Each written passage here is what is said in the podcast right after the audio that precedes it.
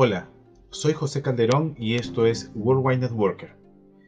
El día de hoy, continuando con nuestra semana de salud financiera, vamos a hablar sobre el empleado.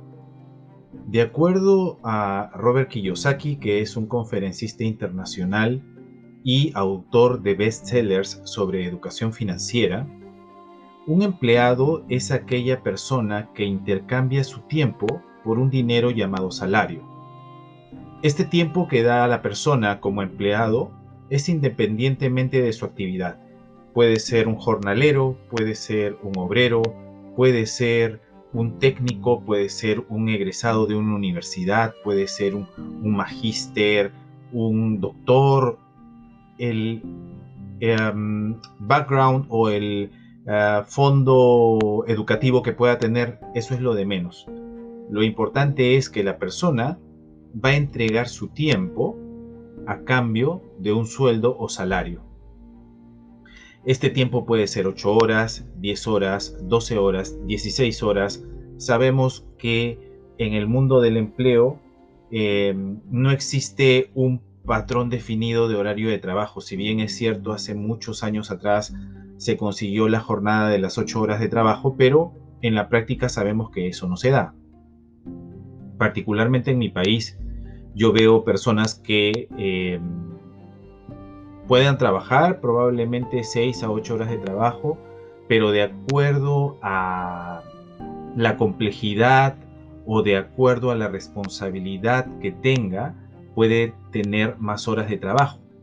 Y si es una persona que no percibe un sueldo decoroso o un sueldo eh, que se ajusta a sus necesidades básicas, entonces se encuentra como solución encontrar otro empleo. Hay personas que, por ejemplo, son mis colegas, eh, que son tecnólogos médicos en laboratorio, y eh, tienen uno, dos, hasta tres empleos. Entonces estas personas prácticamente eh, han entregado su tiempo a estos empleadores. ¿sí? su tiempo no les pertenece. Ahora, con respecto a las ventajas de ser empleado, pues tenemos muchas ventajas, ¿no? En primer lugar, que vamos a tener un flujo de, dinero constante por el salario que vamos a recibir ya sea quincenal o mensualmente.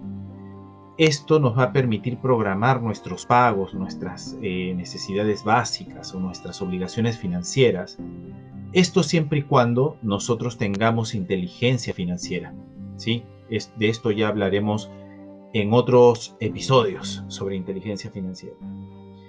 Además también te hace más competitivo porque al buscar ascender o tener un mejor sueldo, hace que te capacites, que te entrenes, ¿sí? Y que puedas ser eh, más atractivo en el mercado laboral y por lo tanto ganar más.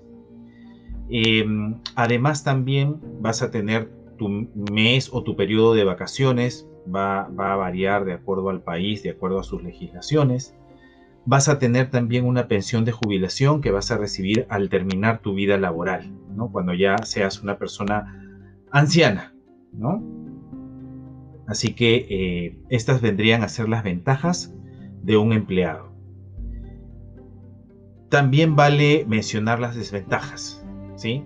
Como ya hemos mencionado al principio, el tiempo que otorgas al empleador ya no te pertenece, le pertenece a tu empleador.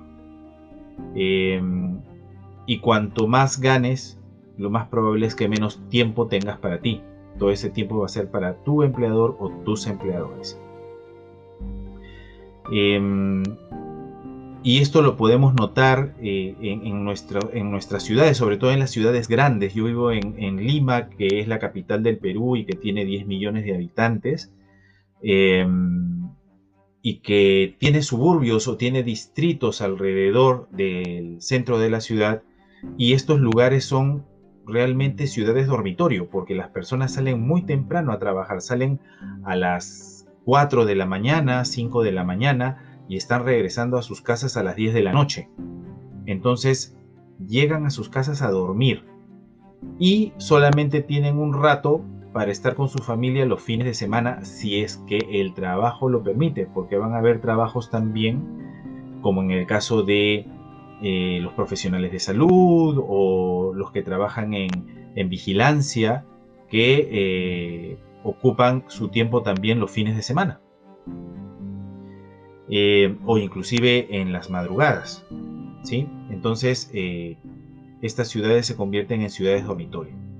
Además, también con respecto a la jubilación, sabemos que los montos mensuales no, corresponden pues a, un sueldo decoroso o a un sueldo eh, lo suficientemente digno para una persona que ha trabajado durante 35, 40 años y que ahora quiere descansar. Así que si nosotros somos empleados, vamos a, llegar a esa etapa de recibir una cantidad mensual que va a ser probablemente mucho menos de lo que recibíamos cuando trabajábamos o se va a equiparar al sueldo básico. ¿sí? Aún así hayamos ganado mucho más en nuestra etapa laboral. Y otro punto importante también es em, el desempleo, la, falta de seguridad. Si hay algo que ha demostrado esta pandemia de manera muy brutal, es que ningún trabajo es seguro si tú creías que tu trabajo era seguro, ahora tú puedes ver a millones de personas desempleadas. Así que eh, lo que, lo que eh, tu área de trabajo tiene no te pertenece. Muchas veces cuando estamos en nuestro sitio de trabajo decimos mi computadora, mi silla, eh, mi escritorio, pero nada de eso te pertenece, eso le pertenece a tu empleador. ¿sí? Eh, y, cuando, ¿Y cuando te das cuenta de eso? Cuando te quedas sin empleo.